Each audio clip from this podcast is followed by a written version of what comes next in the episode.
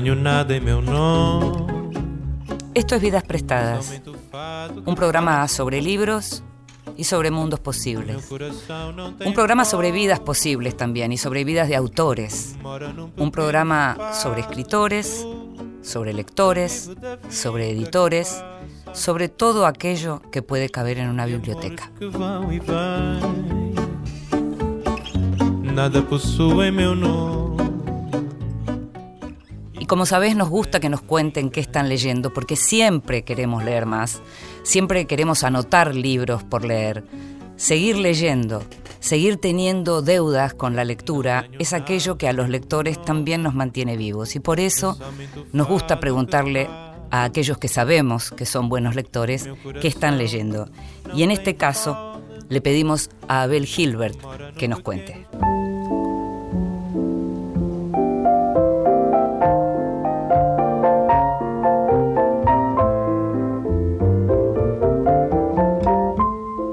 Mesita de Luz. Grandes lectores nos cuentan qué están leyendo.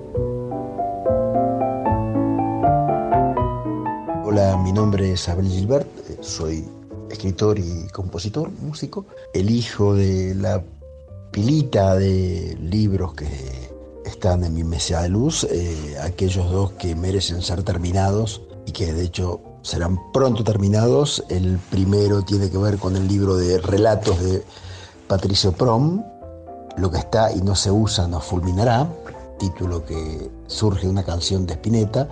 Eh, Patricio Prom es un escritor extraordinario, eh, del cual he tratado de completar toda su profusa obra y que me ha impactado especialmente No derrames tus lágrimas por nadie que viva en estas calles.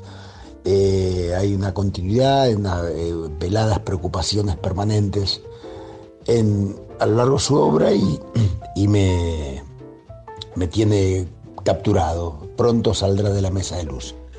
El otro es un ensayo de un viejo amigo cubano, Iván de la Due, Nuez, cubano que vive en Barcelona desde los años 90, eh, que rompió con el castrismo, y que es un libro de estética, la teoría de la retaguardia, donde hace un- una revisión de los postulados de la vanguardia, de las vanguardias históricas, y especialmente lo reformula a la luz de un libro clásico que es la teoría de la vanguardia de Peter Berger, y donde Iván eh, lo que propone es eh, la sustitución de un arte de vanguardia por uno de retaguardia, eh, que, porque dice que un arte ante la imposibilidad de amalgamar, ma- amalgamarse con la vida, este, por lo menos debe aspirar a una fusión con la supervivencia, algo que uno podría leer en términos de supervivencia del arte y también supervivencia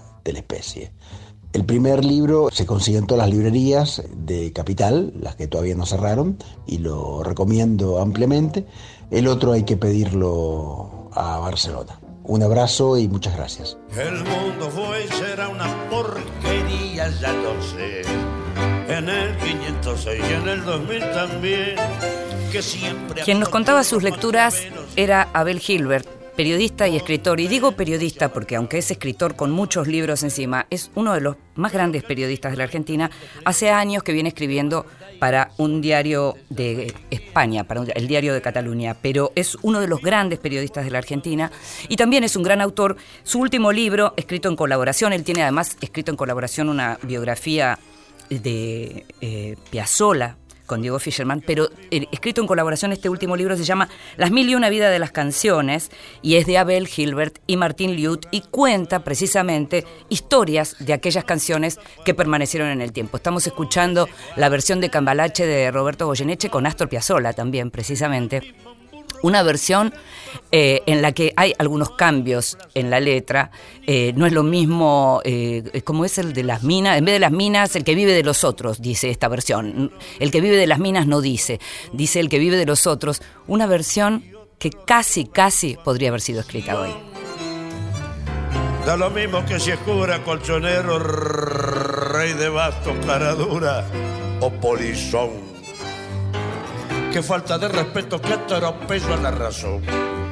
Cualquiera es un señor cualquiera es un ladrón, mezclado con esta vez que va Don Bosco y la Miñón, la Thatcher, Napoleón, Carrera y San Martín, igual que en la vida irrespetuosa de los campos, la se ha mezclado la vida y herida por un sable sin remache, ves llorar la Biblia junto a un calefón.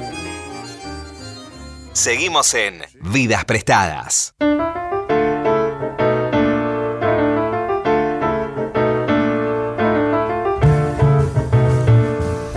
Y si nos venís escuchando los miércoles a las 22 en Radio Nacional o después, porque sabés que podés escucharnos en cualquier momento, porque estamos también en formato podcast y podés escucharnos en la página de la radio o en alguna de las plataformas que tienen precisamente podcast. Sabés también que en este programa nos gusta conversar con aquellos que hacen los libros, que los escriben, que los editan, no solo con los lectores, naturalmente nos gustan los escritores que son buenos lectores.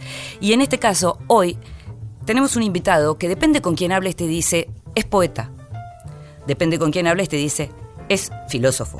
Depende con quién hables, te dice, es profesor. Es todo eso, se llama Lucas Suárez y está con nosotros en Vidas Prestadas. Gracias, Lucas. ¿eh? Gracias a vos por la invitación.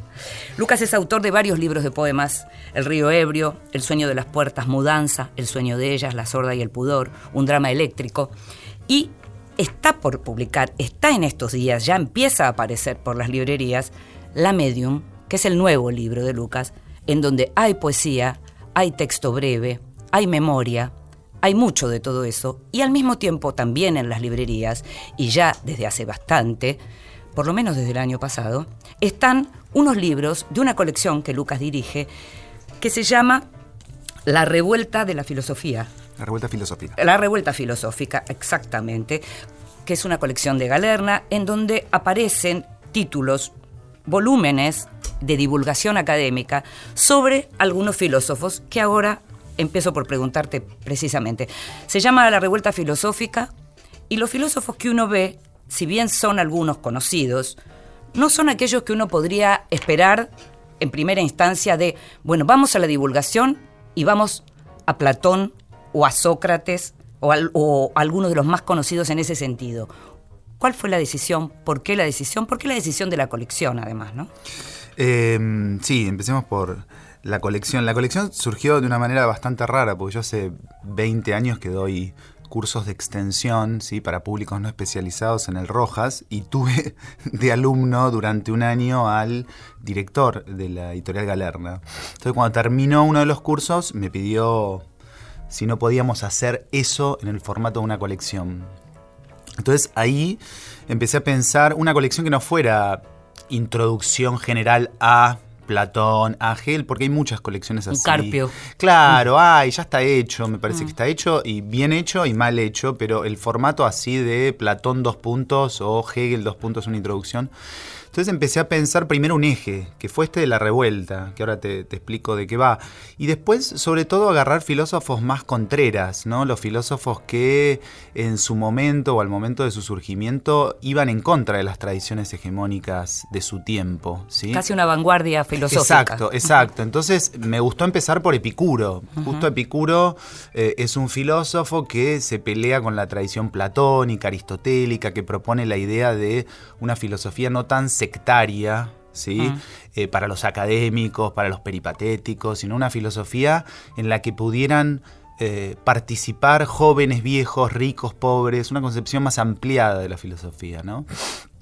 Entonces, de alguna manera, empezamos con Epicuro, como una declaración de principios. Empezar por Epicuro fue una manera de decir, bueno, nos interesan estas filosofías que van un poco a contramano de, las hegemónicas. Y después agarrar, por ejemplo, un filósofo medieval que se llamaba Eriúgena, mm. que era un racionalista en el medioevo, mm. y que no es tan conocido, salvo por Borges, que Borges lo menciona varias veces, después Espinosa. Entonces, eh, esa fue un poco la idea. Los menos divulgados. Exacto, los menos divulgados y ver ver qué resonancia tiene la revuelta filosófica que ellos propusieron en su momento, ¿no? O sea, porque también me interesa ver cómo interpelan esas revueltas en el, El presente. Exacto, claro, que no sea un trabajo arqueológico, de museo, como si la filosofía fuera una especie de salón de, de museo donde vas a ver algo que no tiene ninguna incidencia en el presente. Algo que también tiene como de particularidad la colección que dirigís es que quienes escriben los textos provienen de la academia, pero también, de algún modo, entran dentro de esa variable de divulgación, eh, en principio sin perder rigor, y en principio también en los textos aparecen textos de los Claro. filósofos. No es Sí. solo un ensayo de alguien especialista en el tema, sino vamos a leer a este señor. Tal cual. Sí, ahí, ahí, ahí hay algo que yo practico en mis clases. Yo en mis clases generalmente hago una selección de textos para que los alumnos pasen por la letra del filósofo.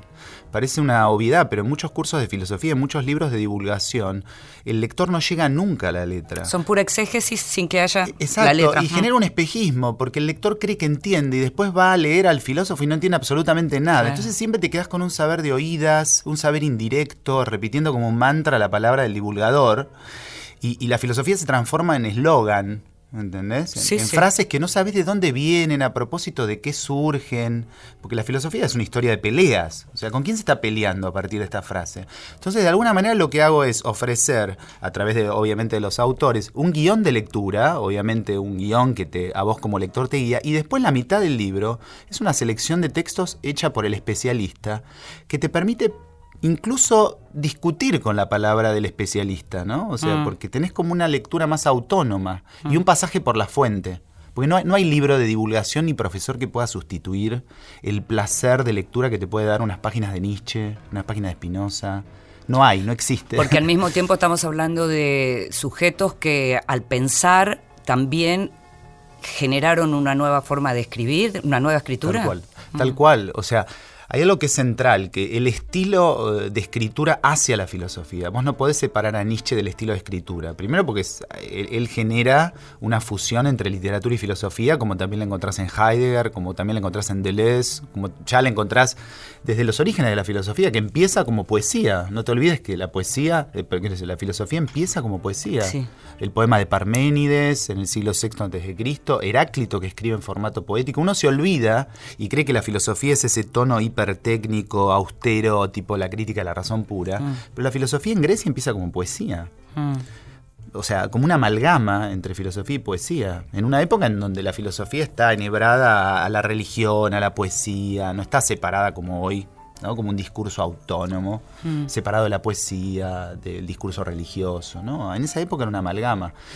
Eh, Nietzsche recupera eso, Deleuze recupera eso, y entonces eh, leer al autor es leer también una forma de escritura. Y eso no hay libro de divulgación que lo pueda sustituir, ni buen manual, ni buena introducción que lo pueda sustituir. Por eso la decisión de poner eh, la selección de textos. Vos, vos sabés muy bien que, y no solo pasa en la Argentina, pasa también en países centrales como Alemania, que la filosofía también puede ser un fenómeno editorial. Total. ¿sí? Que estamos en un momento en donde hay gente que sabe, que a uno le puede gustar más o menos, pero se pueden llenar teatros con filosofía. Eh, ¿Qué pasa?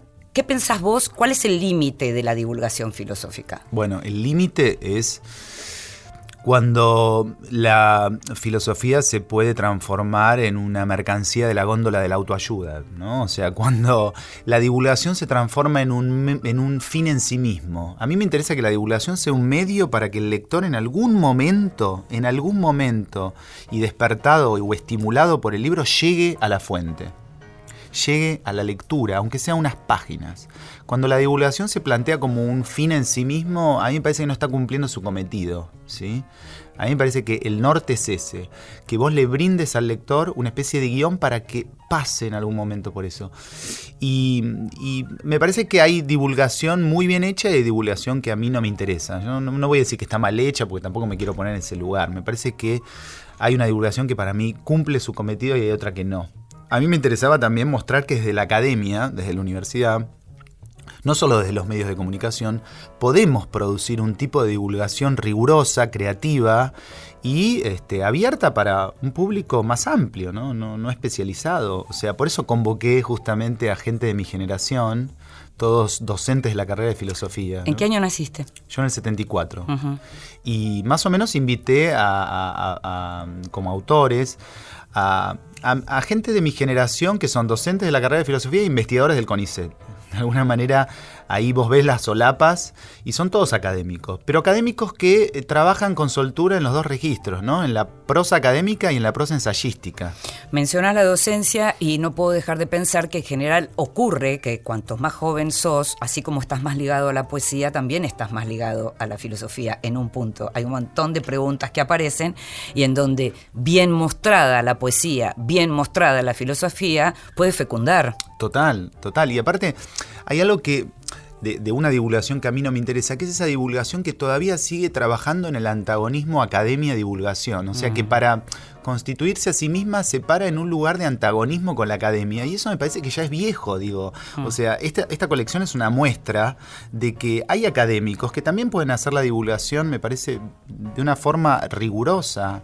Pasa con la ciencia también, También ¿no? pasa con la ciencia. Fíjate el fenómeno, digamos, de divulgación en neurociencia. Pasó con la historia, donde tenés buena y mala divulgación.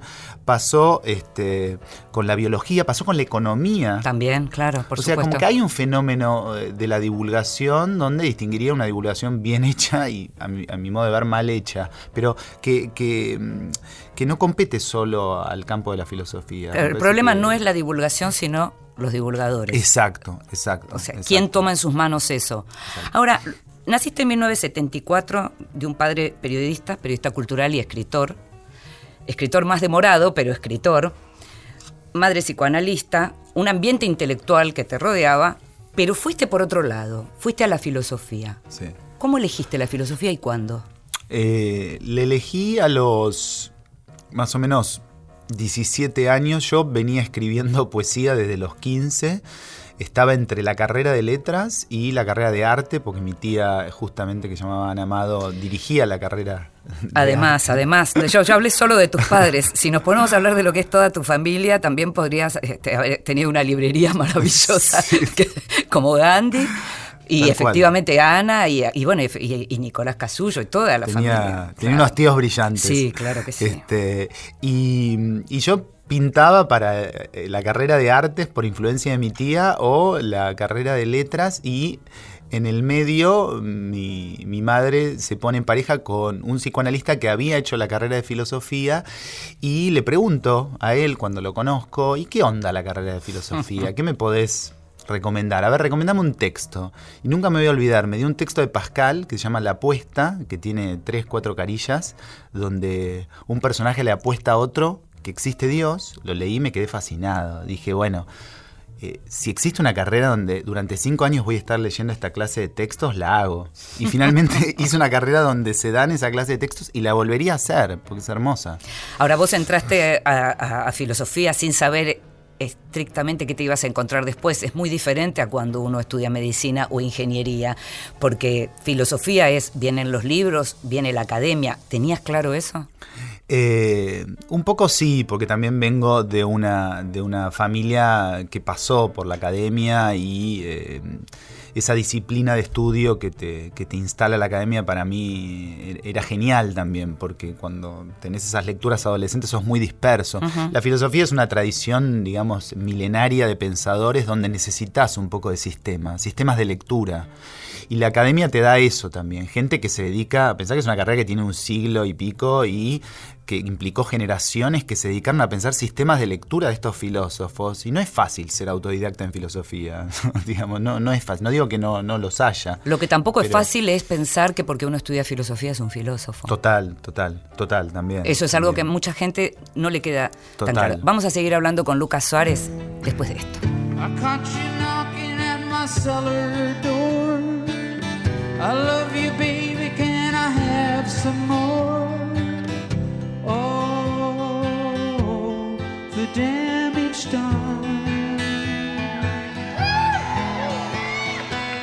I hit the city and I lost my band. I watched a needle take another man. Gone,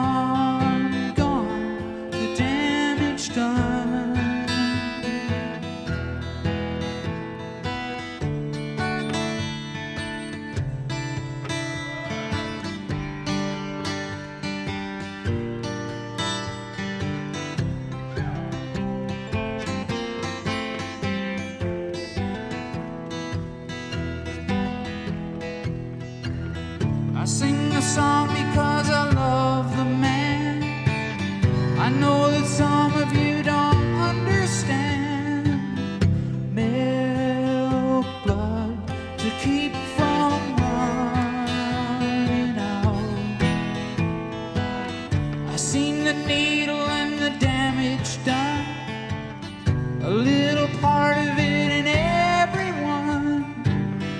But every junkie's like a setting sun.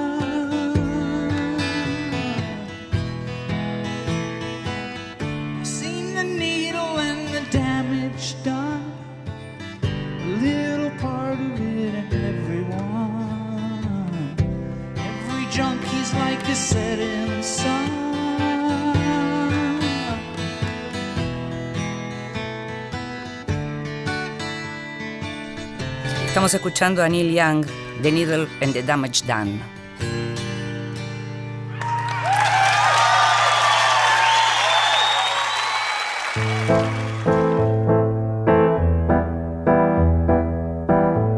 La Escondida. Es tiempo de descubrir grandes autoras. I don't want to look en esta sección habitualmente lo que hacemos es recuperar historias de escritoras que quedaron sepultadas por la historia, precisamente. Algunas de ellas fueron muy famosas en su momento, otras no lo llegaron a ser. Y para eso estamos nosotros, en Vidas Prestadas, con esta sección La Escondida. Pero hoy no vamos a hablar solo de una autora, vamos a hablar en realidad de una editorial, de una editorial que se llamó Minerva Press, y que es una editorial que justamente se caracterizaba por publicar textos en su mayoría de autoras mujeres. Pero no fue ahora, no fue acá cerca en el tiempo. Fue entre 1790 y 1820. El dueño de Minerva Press se llamaba William Lane. Por esa época era muy común que las empresas editoriales tuvieran el nombre de justamente su editor, del dueño, de aquel que buscaba en este caso a los autores y a las colecciones. Pero William Lane tuvo la editorial 10 años antes, en 1780, y en 1790 le puso directamente el nombre Minerva Press, el nombre de la diosa. En este caso, la literatura que se publicaba eran grandes bestsellers de la época y que tenían que ver con el género de la época, que es la novela gótica. Esa novela propia de ese tiempo, en donde aparecía permanentemente la cuestión de qué era realidad, qué no era realidad, fantasmas, castillos, muchas de las historias ubicadas en, en la época medieval justamente, y en, en estos espacios, eh, la oscuridad, la luz, las historias de amor, los malos, los padres que no son, todo aquello que uno podría reducir también en una literatura, si se quiere, popular, y que en este caso fue popular, además por la voluntad del propio William Lane, que no solo vendía los libros en su casa editorial, sino que llevó bibliotecas ambulantes. Y entonces las mujeres que eran lectoras se convirtieron a su vez en autoras. Las mujeres que eran fans de la novela gótica se convirtieron a su vez en autoras de historias de novela gótica. Publicaba unos 14 títulos por mes Minerva Press. ¿Y dónde aparece el nombre Minerva Press? Aparece en una novela de Jane Austen, en la abadía de Northanger, en un momento que se encuentran justamente Isabela y su amiga, y aparecen eh, nombrados seis de los títulos de Minerva Press. Mencionan siete títulos, están hablando de las novelas que ellas leen. Isabela Thorpe menciona siete novelas góticas fundamentales y en este caso aparecen seis de las novelas de Minerva Press. Los nombres de las autoras hoy los tenemos olvidados, hay nombres que no nos dicen nada, pero que sin embargo en su momento fueron importantes y fueron realmente bestsellers de la época. Regina Maria Roche, Francis Latton, Eleanor Slieth, Isabella Kelly, Elisa Parsons.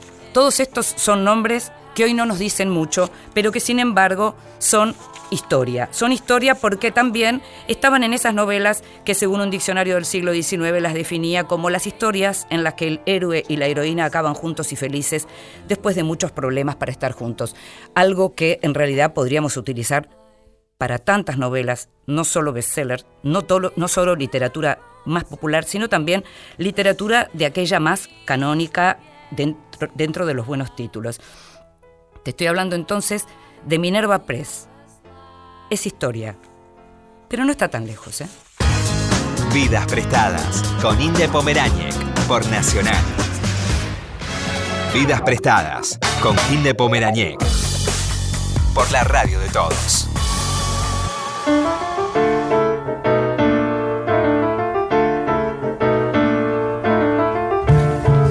Seguimos hablando de libros, seguimos hablando de mundos posibles, de vidas posibles, de vidas de filósofos y también de poesía con Lucas Suárez. Último libro, se llama La Medium. Aparece la memoria de tu padre y junto con la memoria de tu padre aparece la memoria de una época. De una época que viviste de chico, de una época que viste vivir, que es la época justamente que vivió tu padre. ¿Cuánto de aquello que hacía tu papá tiene que ver en esta idea de divulgar lo que sabes? Tu papá hacía periodismo cultural en una época y él creció, eh, digamos, él era joven en esa época en donde la divulgación en la Argentina era centro editor de América Latina, con lo que incluso me formé yo. Claro. La, la divulgación más importante que existió, la divulgación cultural más importante que existió en la Argentina fue en esa época. Y en ese contexto, el periodismo cultural tuvo un lugar fenomenal, donde estaba tu viejo, justamente, ¿no? Sí. Mira, mira qué Estamos loco. hablando de Norberto Suárez, como dijimos, ¿no? Eh, escri- Escritor y periodista. Sí, esto que decís de centro editor es increíble porque se conecta un poco con lo que hablábamos. Centro editor justamente sacaba eh, libros, incluso de filosofía y sociología, con selección de textos. Ahora me- me- mira, se anuda con lo que hablábamos antes. Sí, eh, no, no lo había pensado nunca así, digamos, la influencia que, pero mi padre tuvo justamente una función de, de- de difusión de muchos de los autores centrales de la época del 70. Por ejemplo, Ricardo Celarayán, ¿sí? O sea, en primera plana, la opinión, en los suplementos culturales de la época, ¿no? De los cuales yo en, una parte del libro, el nuevo libro, La Medium, hablo, ¿no? ¿Sabes que yo Eh, llegué a conocer a Aceleración en Clarín? Ah, mira. Increíble. Eh, eh, las tumbas de Enrique Medina. Medina, eh, Gombrowicz, eh, o sea, ciertos autores que hoy son bastante conocidos o muy conocidos o ya canonizados, este, eh, difundidos en esa, en esa primera época. Hace un tiempo yo tuve que relevar alguna de esas notas y me impresionó la cantidad de primeras obras, ¿sí? reseñadas por mi padre en, en esos, en esos textos larguísimos que, Casi como asumiendo el riesgo de, de Total. pre- de presentar a esos autores. Total, desconocidos. Y desconocidos y de golpe cinco carillas, o, Mm. o- o cu- tres, cuatro carillas, pero muy largas sobre un desconocido. Mm. ¿Cómo lo recordás como lector?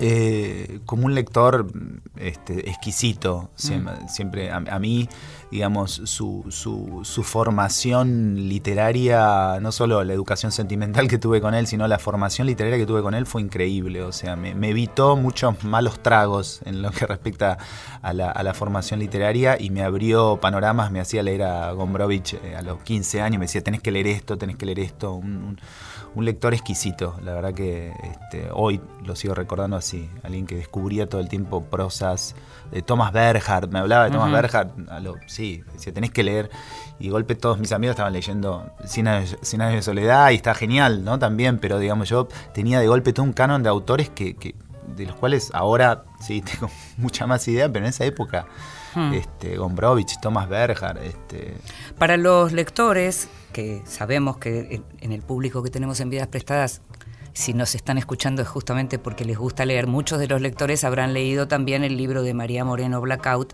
en donde se reseñaba precisamente lo que era toda esta época y en donde tu padre también es uno de los protagonistas de ese libro, ¿no?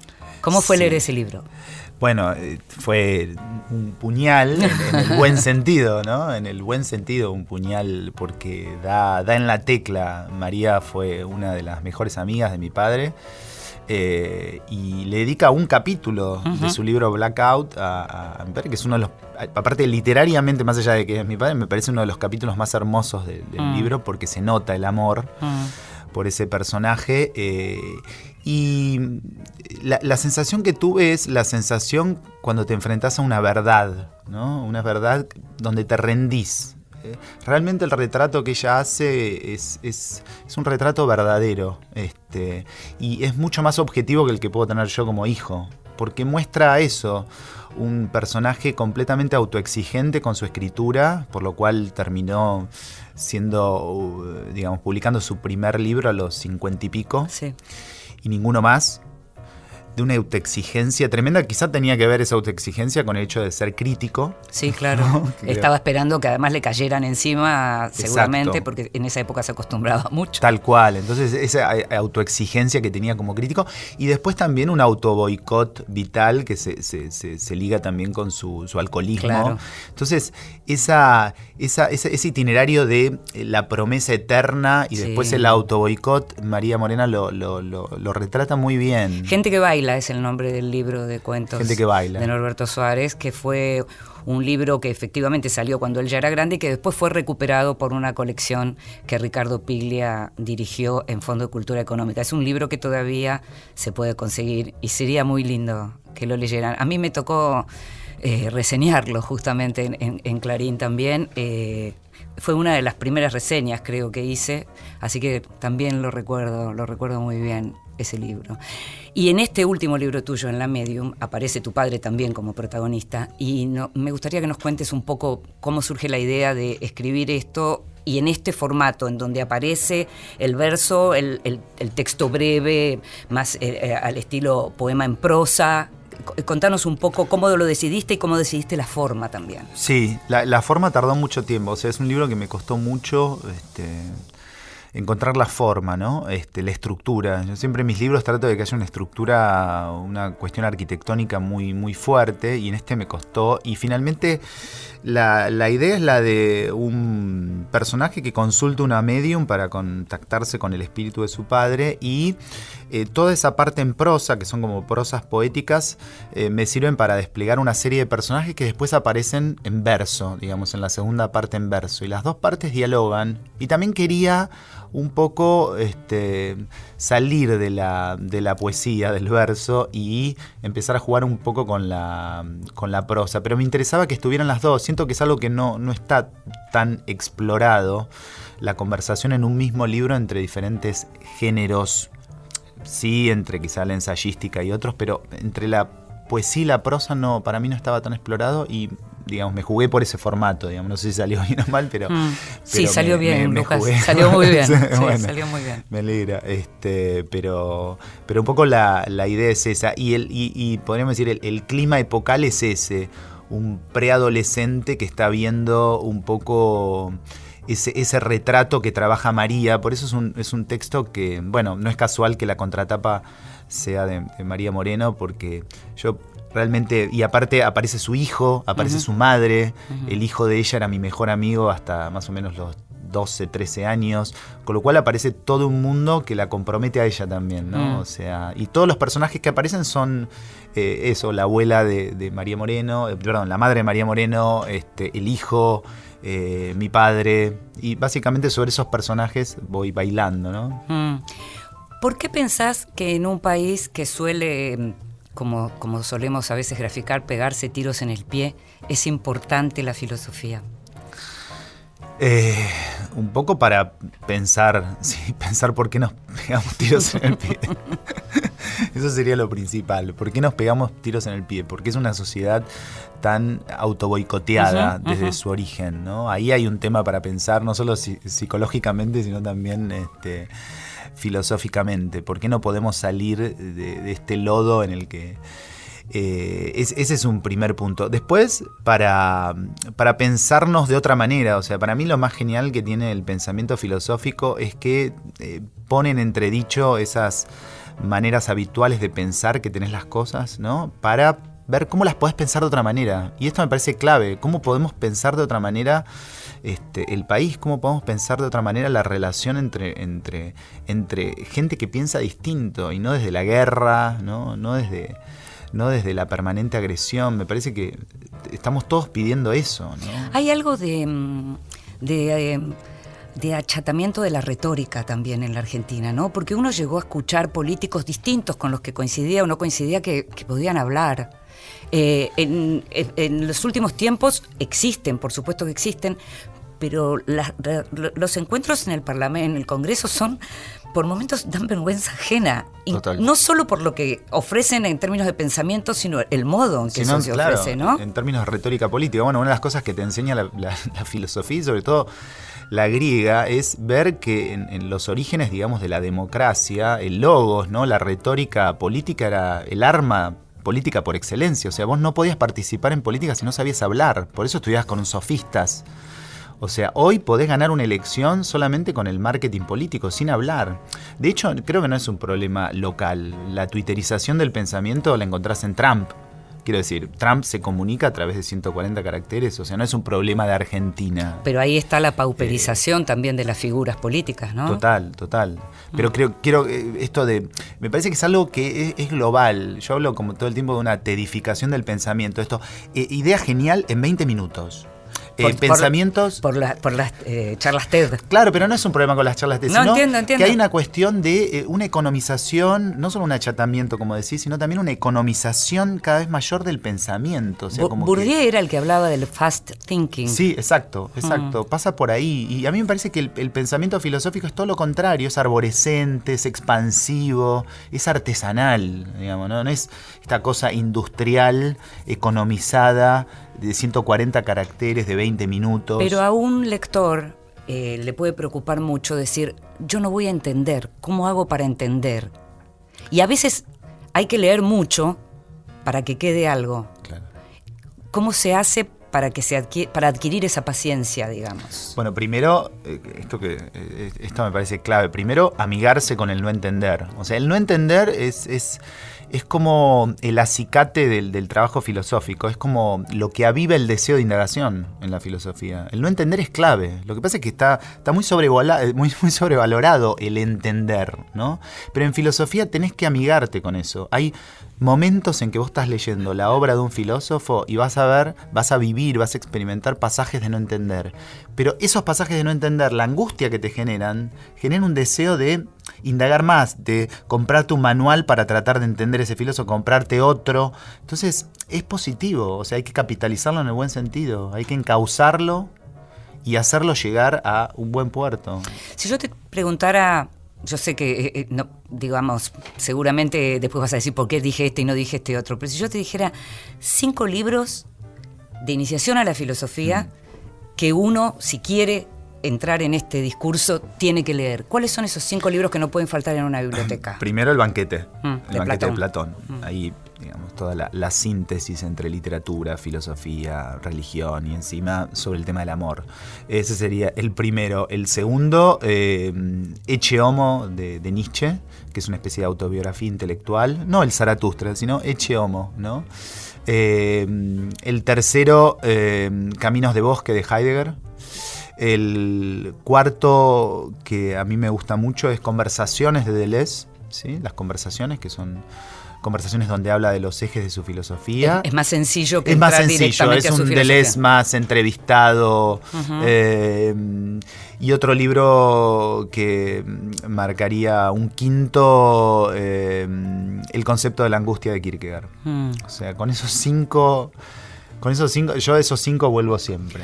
Mencionas a Heidegger, que es un personaje que históricamente ha sido cuestionado por, por cuestiones que no tiene que ver estrictamente con su filosofía, sino con sus decisiones eh, eh, personales y políticas y, y adhesiones a regímenes horrorosos. Uno puede leer a un autor pese a que ese autor como persona sea alguien que para uno falló. Sí, también te pasa con la literatura, pienso en Celine, ¿no? O sea, Exactamente, pienso- sí, sí, yo pienso lo mismo, Eh, pero por eso te pregunto. Creo que sí, creo que hay un punto en el que... mm, eh, en el caso de Heidegger hay, hay dos líneas. Están los que creen que en su obra filosófica se puede Rastrear, advertir, rastrear claro. algo de- del orden del- del- de, de la posición antisemita o nacionalsocialista, etc.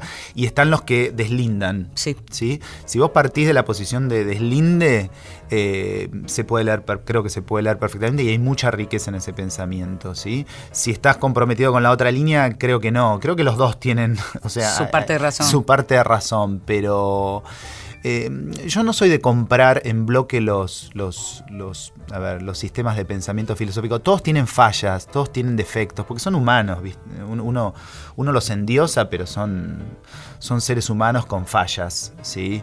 Eh, pero creo que de todos los sistemas filosóficos o de todos los esquemas filosóficos podés eh, tomar partes. En el caso de Heidegger vos podés tomar partes y dejar de lado otras. ¿sí? Mm. Lo mismo de Nietzsche. Bueno, justamente con Heidegger podés hacer eso, dejar esas partes en donde hay ciertas resonancias del bucolismo nacionalsocialista, ¿no? De todos esos, de todas esas figuras. Un ruido desagradable. digamos. Exacto, ¿no? De la tierra, de lo campesino, de ¿no? toda esa, toda esa eh, prosa bucólica Mm. que te lleva a lugares que quizás los asocias con. Te hago la última, Lucas. Eh, si te pregunto cuál es el libro que más veces regalaste, ¿te acordás? Eh, sí, regalo mucho eh, Crónicas de Motel de Sam Shepard. Ah, qué lindo, que hermoso. Que tiene libro. eso, ¿no? De prosa y poemas. Hermoso libro, hermoso libro. Ese lo regalo mucho. Me encanta, me encanta. Gracias por haber No, venido. ¿eh? gracias a vos, la pasé muy bien.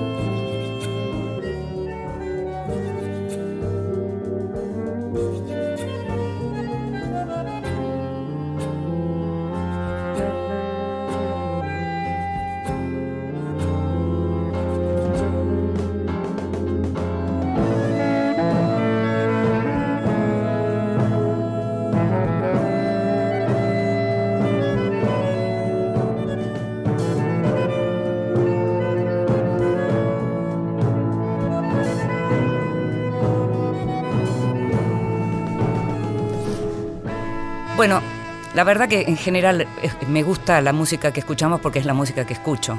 Pero hay algunos temas que particularmente me gustan más que otros y que me siguen a lo largo del tiempo, hace más que otros, y que me hicieron llorar mucho y me siguen haciendo llorar mucho, como Años de Soledad, Astor Piazzolla, Jerry Mulligan.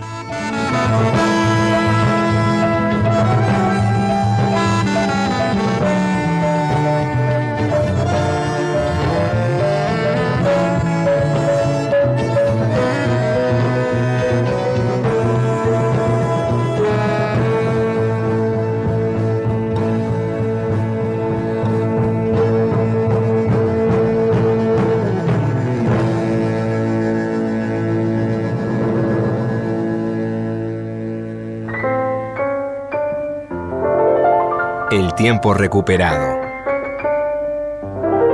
Lecturas que alguna vez nos deslumbraron. Y en este programa en donde estuvimos hablando de autores clásicos de la filosofía, nada mejor que esta sección en donde le pedimos también a muy buenos lectores y en este caso un muy buen escritor como es Sergio Holguín, que nos hablen de algún texto que está más perdido en el tiempo, algún clásico, esos clásicos que a veces los que estudiamos literatura formalmente tuvimos que leer y los que no lo estudiaron formalmente a veces llegan, pero a veces no llegan y por eso nos interesa preguntarle a los que saben qué textos clásicos tenemos que leer. Hola, ¿qué tal? Eh, me gustaría recomendarles una novela clásica que a mí me gusta mucho, que es El asno de oro de Apuleyo, eh, también conocida como La Metamorfosis. Es una novela del siglo II después de Cristo y es eh, un libro bastante distinto a toda la literatura de la tradición greco-latina, en cuanto es que es un libro muy ágil, muy entretenido, se lee como si fuera casi una novela de aventuras eh, de, siglos mucho más posteriores, de, esta época casi, porque se lee con, con, mucha facilidad, no, no es un texto pesado para nada, al contrario, es muy entretenida.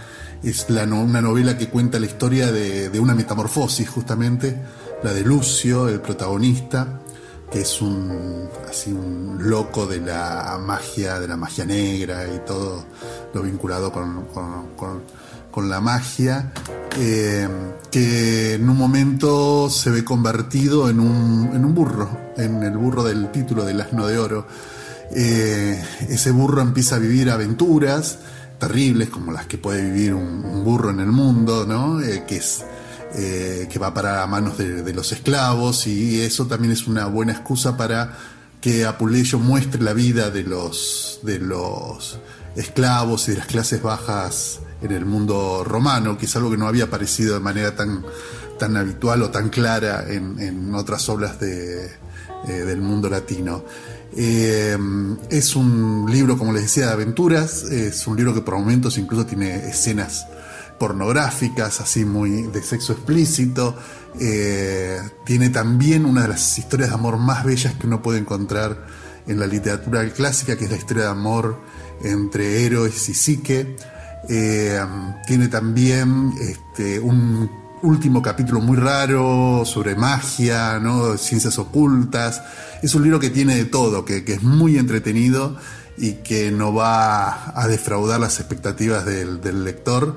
Eh, al contrario, va a encontrar en la metamorfosis o en el asno de oro, como quieran llamarlo, eh, un libro eh, que los va a llevar a un mundo totalmente desconocido eh, y que los va a hacer disfrutar como muy pocas otras obras eh, de, esa época.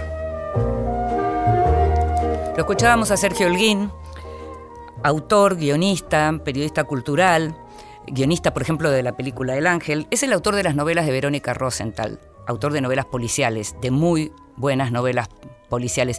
Tiene además un, un, premio Tusquets, Oscura Monótona Sangre. Es un gran autor de novelas policiales, gran autor de género. Sergio Holguín nos recomendaba a Apuleyo. É pau, é pedra, é o fim do caminho, é o resto de toco, é um pouco sozinho, é um caco de vidro, é a vida, é o sol, é a noite, é a morte, é o laço, é o anzol, é peroba do campo, é o nó da madeira. Canga, é o Matita Pereira, é madeira de vento, da ribanceira, é um mistério profundo, é o queira ou não queira, é o vento ventando, é o fim da ladeira, é a viga, é o vão, festa da comeira, é a chuva chovendo, é conversa ribeira das águas de março, é o fim da canseira, é o pé, é o chão, é a mastradeira, passarinho na mão, pedra de atiradeira. É uma ave no céu, é uma ave no chão, é um regato, é uma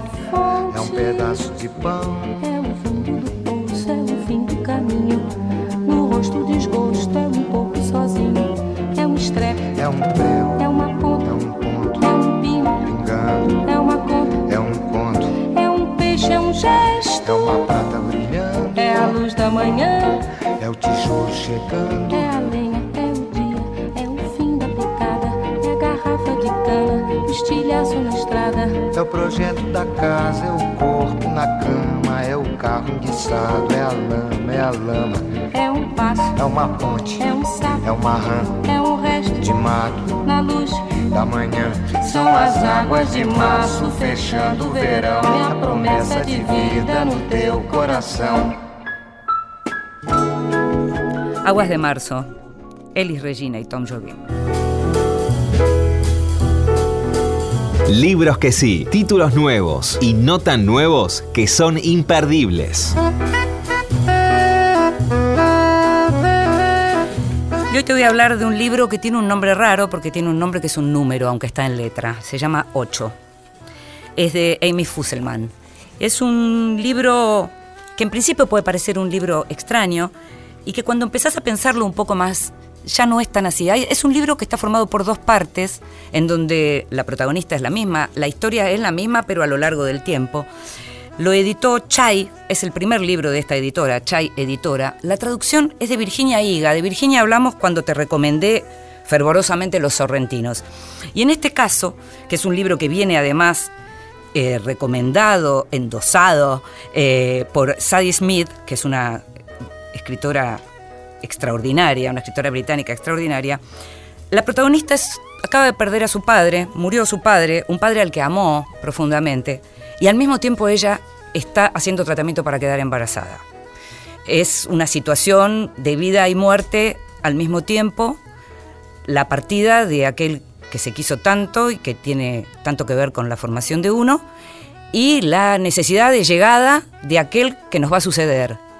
Y no sucede, no sucede. Y mientras tanto, el recuerdo de ese padre, porque en el camino aparecen unos papeles de ese padre, un padre que peleó en la Segunda Guerra Mundial y que escribía un diario mientras estaba en esa, eh, eh, durante la Segunda Guerra. Entonces el texto va intercalando lo que es la cuestión del tratamiento de fertilidad de la protagonista, los fragmentos de ese diario del padre, y todo lo que va pasando al mismo tiempo, el encuentro con un hermano, que es un hermano que es académico, eh, las conversaciones también con la madre, momentos de recuerdo, de historia de cuando es más pequeña, de historias en el hospital con la pérdida de ese padre, momentos... Hay un momento en particular que es como muy conmovedor y que tiene que ver con, con que la protagonista le corta un mechón de pelo al padre que, está, que acaba de morir para ponerlo en un relicario. Eh, eso que puede parecer un dato más es un dato que puede provocar también una conmoción para cualquiera que haya pasado por estas situaciones. Y estas situaciones en general nos pasan a cualquiera, nos pasan a todos, justamente. Eh, tiene momentos muy conmovedores y momentos de una frialdad absoluta, en una lengua muy norteamericana, muy de herederos de Hemingway, si se quiere, pero en la actualidad, esa cosa como cortante, en donde aparece literatura del yo de la mejor calidad. Hay mucha literatura del yo. 8 de Amy Fusselman, publicada por Chai, es de mejor calidad.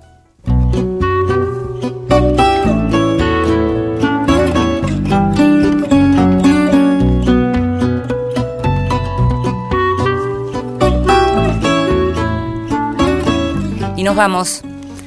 Estuvimos acá haciéndote compañía. Desde la operación técnica estuvo Diego Rodríguez. Produciendo, como siempre, todo lo que se le pide y mucho más, Gustavo Kogan. Me llamo Inde Pomerania. Te esperamos el próximo miércoles a las 22 o cada vez que quieras en la página de Radio Nacional o en aquellas plataformas que tienen el soporte podcast. Esto fue Vidas Prestadas. Nos estamos escuchando. Chao. de amores que vão e vêm. Nada possui meu.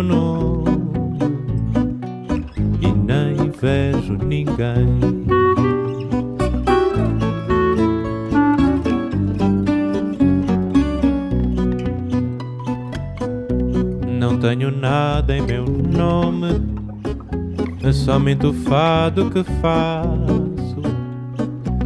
Meu coração não tem fome, mora num pequeno espaço.